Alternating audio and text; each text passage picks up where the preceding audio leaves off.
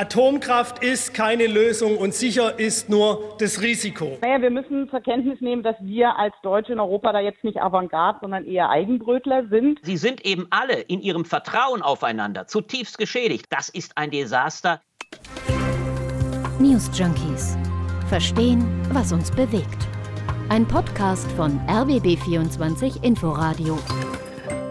Ja, hallo bei den News Junkies. Es ist Freitag, der 11.11.2022. Es ist nicht mehr ganz 11.11 Uhr, .11, aber der eine oder andere ist vielleicht jetzt voll im Karnevalsmodus noch.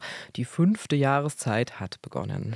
Und im Bundestag hat wiederum die 67. Sitzung geendet. Da war einigen Abgeordneten nicht so wirklich zum Feiern zumute. Es ist jetzt beschlossene Sache. Die drei Atomkraftwerke Emsland, Isar 2 und Neckar-Westheim bleiben etwas länger am Netz. Heißt, der deutsche Atomausstieg wird verschoben um etwa 3,5 Monate auf den 15. April kommenden Jahres. Und es hat einen riesigen Stress in der Ampelkoalition, vor allem zwischen FDP und Grüne, vorher gegeben, rund um dieses Thema AKW länger am Netz lassen oder nicht. Einen so großen Stress sogar, dass der Kanzler ein Machtwort gesprochen hat und sagte, so Leute, wir machen das jetzt so, wie ich vorschlage. Wie viel Streit gab es heute noch im Bundestag? Was bringt es wirklich, dass die Atomkraftwerke noch bis Mitte April am Netz bleiben?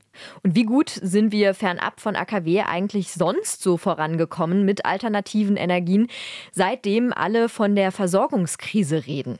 All das erfahrt ihr heute von uns in dieser Folge von Lisa Splanemann und Christina Femöbus. Ja, das war heute mal wirklich alles andere als eine einfache Debatte heute im Bundestag, oder? Nein, überhaupt nicht. Das Ergebnis, das ist, könnte man sagen, Atomkraft, ja, bitte noch ein bisschen. Dreieinhalb Monate länger bleiben die Atomkraftwerke am Netz. Neue Brennstäbe sollen aber nicht mehr gekauft werden. Und ich meine, das klingt jetzt erstmal so ein bisschen nach Peanuts, aber vor allem politisch gesehen ist es das absolut nicht gewesen. Also der Verlängerung stimmten 375 Abgeordnete zu, 260 haben mit Nein gestimmt und 70 weitere haben sich enthalten. Man muss es so klar sagen, die Ampelkoalition wäre fast an der Frage um die Laufzeitverlängerung auseinandergebrochen.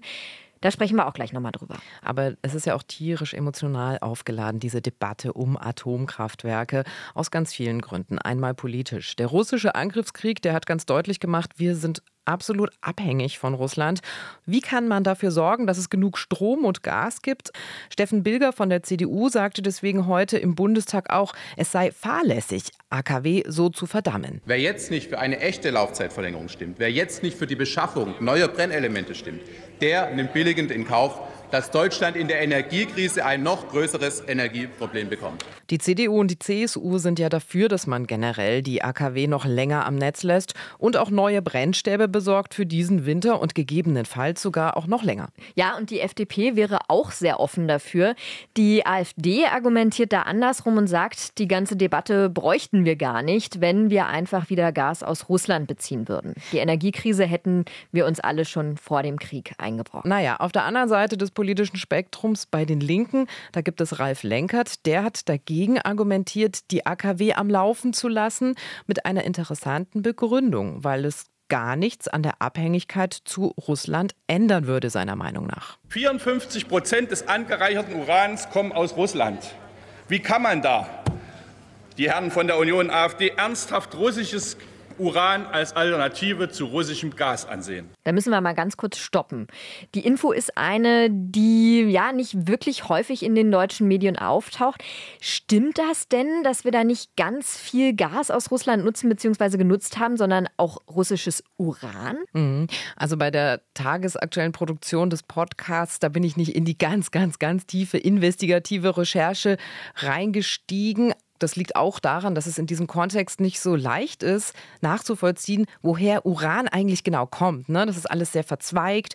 Der Rohstoff, der wird eben oft in einem Land X abgebaut und in einem anderen Land Y aufbereitet und zwischengehandelt. Es ist also sehr komplex.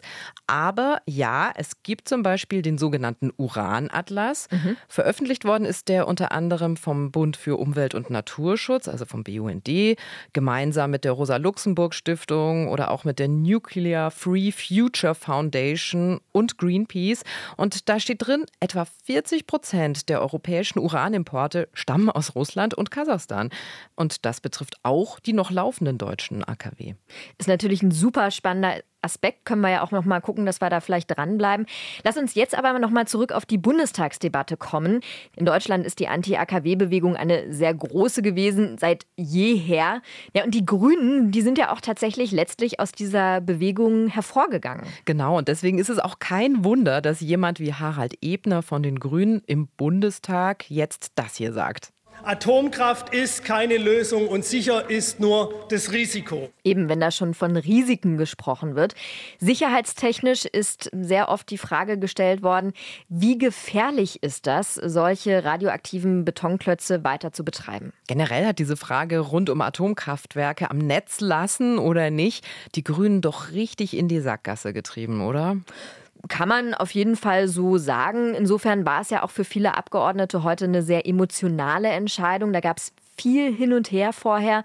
Wirtschaftsminister Robert Habeck, der wirkte grundsätzlich eher offen für einen sogenannten Streckbetrieb, also für eine befristete Verlängerung von drei Atomkraftwerken. Die Fraktionsspitze fand das gar nicht gut wiederum und auch Jürgen Trittin, gewissermaßen der Urvater des Atomausstiegs, war dagegen und hat sogar mit Parteiaustritt gedroht. Ja, und ganz am Ende, da hatten die Grünen auf einem Parteitag sich ja dann doch auf eine Position geeinigt.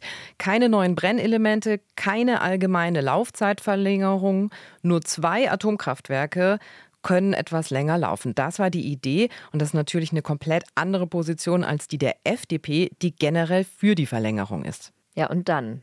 Dann kam der Brief, der Brief von Olaf Scholz. Mhm. Wenn zwei sich streiten, dann entscheidet der Dritte. So war es nämlich. Der Brief, der hat alles durcheinandergewirbelt. Olaf Scholz hat gesagt, Schluss, wir machen das jetzt so, wie es eben heute vom Bundestag auch beschlossen worden ist. Drei AKW bis Mitte April bleiben am Netz. Der Bundeskanzler hat ja schon von seiner Richtlinienkompetenz Gebrauch gemacht, also indirekt diese ganze Regierung vor eine Vertrauensprüfung gestellt und Politologe Albrecht von Lucke hat damals bei Tagesschau 24 gesagt, dass der Kanzler da überhaupt eingreifen musste oder besser wollte. Das war ein ganz, ganz schwarzer Tag für die Ampel. Sie sind eben alle in ihrem Vertrauen aufeinander zutiefst geschädigt. Eine grüne Partei vorgeführt, eine FDP, die ihren Triumph auskostet und damit sich natürlich noch mehr Feinde macht und damit eigentlich nur wieder gegen die anderen beiden Parteien optiert und dahinter ein Kanzler, der nicht in der Lage ist, diese Ampel argumentativ zu führen. Das ist ein Desaster. Und dieses Desaster, das hätte fast dazu geführt, dass die Ampel nach einem Jahr in der Regierung fast gegen die Wand gefahren wäre. Ja, und da scheint es umso weniger verwunderlich, dass da die Bundestagsdebatte heute so aufgeladen war. Tina, du kennst das wahrscheinlich ganz genauso, dieses Symbol, so eine kleine rote lachende Sonne in der Mitte, drumherum ein gelber Kreis und da hm. steht Atomkraft, nein, danke. Ja, das klar. findet man ja zum Beispiel auf Autos, an Straßenlaternen oder als Plakat auf Demos.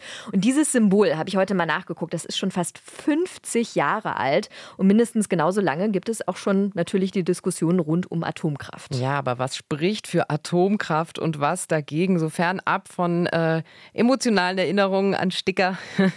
Das wollen wir uns jetzt mal genauer anschauen.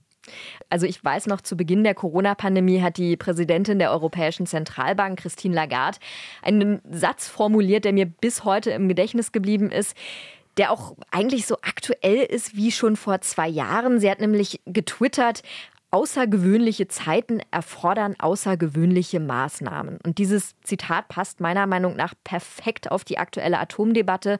Eigentlich war es ja seit vielen Jahren beschlossene Sache, Ende 2022 aus der Atomenergie auszusteigen. Jetzt sind wir aber spätestens durch den Angriffskrieg auf die Ukraine in einer Sondersituation. Ja, und damit erleben wir eine nie dagewesene Energiekrise in Deutschland. Es darf keine Denkverbote mehr geben, hatte CDU-Fraktionschef Friedrich Merz deshalb eben auch gefordert. Die derzeitige Situation zwingt zum Handeln und da gab es dann plötzlich gar keine Tabus mehr. Sogar der Atomausstieg wurde auf einmal wieder komplett in Frage gestellt. Ja, aber warum gerade die Atomenergie? Wie kann uns die in der jetzigen Situation helfen? Diesen Zusammenhang schauen wir uns kurz mal an. Also wir sehen, die Energiekosten explodieren seit vielen Monaten und für Privathaushalte in Deutschland wird das immer schwieriger, zum Beispiel Strom-, Gasrechnungen zu bezahlen. Die Unternehmen gleichzeitig ächzen auch unter diesen hohen Energiepreisen. Und ausgelöst wird diese Preisentwicklung durch eine Versorgungsknappheit. Also ne, die russischen Gaslieferungen sind massiv eingebrochen. Gaskunden, die müssen sich nach alternativen Lieferanten auf dem Gasmarkt umschauen. Und oft ist das Gas dann auch einfach viel zu teuer. Wir können also festhalten, Gas ist seit einiger Zeit knappes Gut und deshalb muss man Gas jetzt sparen, wo es eben geht. Und Gas wird unter anderem zur Wärmegewinnung genutzt. Jetzt ist es aber auch so, dass Gas auch bei der Stromerzeugung in Deutschland zum Einsatz kommt. Der Anteil an Strom aus Gas hat sich zwar nach Zahlen des Statistischen Bundesamts im Vergleich zum Vorjahreszeitraum von 14 auf knapp 12 Prozent in diesem Jahr reduziert. Trotzdem bietet sich da nach wie vor Einsparpotenzial, wenn man mit alternativen Energieträgern auch Strom erzeugen kann. Mhm, und die alternativen Energieträger, das können eben zum Beispiel auch Kohle und Kernkraft sein. Zwei Energieträger, die anders als die Erneuerbaren zurzeit in ausreichender Menge einfach verfügbar sind. Ne? Der Kohleanteil an der Stromerzeugung ist in diesem Jahr schon kräftig gestiegen. Er hat also die Gasversorgungsengpässe etwas ausgeglichen. Und auch Atomkraft kann helfen, wenn man die AKW länger am Netz lässt, sagt Wirtschaftsminister Robert Habeck. Man kann in der Situation nicht ausschließen, dass sie bei der angespannten Situation einen Beitrag leisten können. Die AKW über ein paar Wochen oder Monate weiterlaufen zu lassen, ist jetzt lapidar gesagt relativ leicht umzusetzen. Wie viel Entlastung aber diese Atomkraftwerke schlussendlich bringen, wenn man sie dann wirklich längere Zeit laufen lässt, ist schwer zu berechnen, sagt Hauptstadtkorrespondent Martin Polanski. Ja, da gibt es ja verschiedene Berechnungen. Ich glaube, dass natürlich kaum eine Frage in Deutschland so ideologisch umstritten ist wie die Kernkraft. Von daher muss man eben auch diese Berechnungen mit Vorsicht genießen, weil sie eben häufig auch interessengesteuert sind. Ich persönlich finde entscheidend, dass man darauf schaut, wie hoch ist der Anteil der Kernenergie am Strommix. Und er liegt eben immer noch konstant bei rund 6 Prozent. Also 6 Prozent des Stroms werden konstant über Kernkraftwerke geliefert in Deutschland, eben auch keine Schwankungen, anders eben als bei erneuerbaren Energien, Windenergie zum Beispiel, die ja extrem schwankend ist. Jetzt kann man sagen, 6 Prozent ist wenig oder man kann sagen, 6 Prozent ist viel, aber es sind eben 6 Prozent, die dann Mitte April spätestens vom Netz genommen werden. Also 6 Prozent haben oder nicht haben, das ist hier die Frage. Wirtschaftsminister Robert Habeck hatte ja auch mal vor einiger Zeit gesagt, jede Kilowattstunde zählt. Und ähnlich verhält es sich jetzt wohl auch mit den Atomkraftwerken. Alles, was zur Entlastung der Situation beitragen könnte, wird einfach genutzt. Die Versorgungssituation soll also mit diesem Streckbetrieb stabilisiert werden. Gleichzeitig besteht die Hoffnung, dass damit dann auch die Strompreise sinken. Das ist übrigens auch immer wieder eines der Argumente für Atomkraft. Mhm. Aber auch hier gehen die Meinungen weit auseinander, sagt Hauptstadtkorrespondent Martin Polanski. Die einen, die eben sagen, es hat kaum Auswirkungen, die verweisen sehr stark auf den Strommix in Deutschland, auf das Stromdesign in Deutschland, das dafür sorgt, dass eben häufig die teuren Kraftwerke den Endpreis des Stroms bestimmen. Das ist so geregelt im deutschen Energiedesign. Auf der anderen Seite gibt es Berechnungen zum Beispiel von Wirtschaftswissenschaftlern, Veronika Grimm, die eben auch im Sachverständigenrat der Bundesregierung sitzt. Die kommt zu dem Ergebnis, dass der Strompreis um bis zu 12 Prozent sinken könnte oder geringer sein könnte, wenn man eben die Kernkraftwerke am Netz lässt. Also auch diese Frage ein bisschen umstritten. Viele fragen also so oder so, die Kernenergie macht nur einen sehr kleinen Bestandteil der Stromerzeugung aus. Es bietet natürlich indirekte Absicherung, weil weniger Gas gebraucht wird. Und trotzdem stellt sich für Kritikerinnen und Kritiker die Frage, ist es das wirklich wert? Das haben wir schon gesagt, gerade wenn es ums Sicherheitsrisiko geht. Da sagt zum Beispiel die Umweltorganisation BUND, absolute Sicherheit gebe es nicht.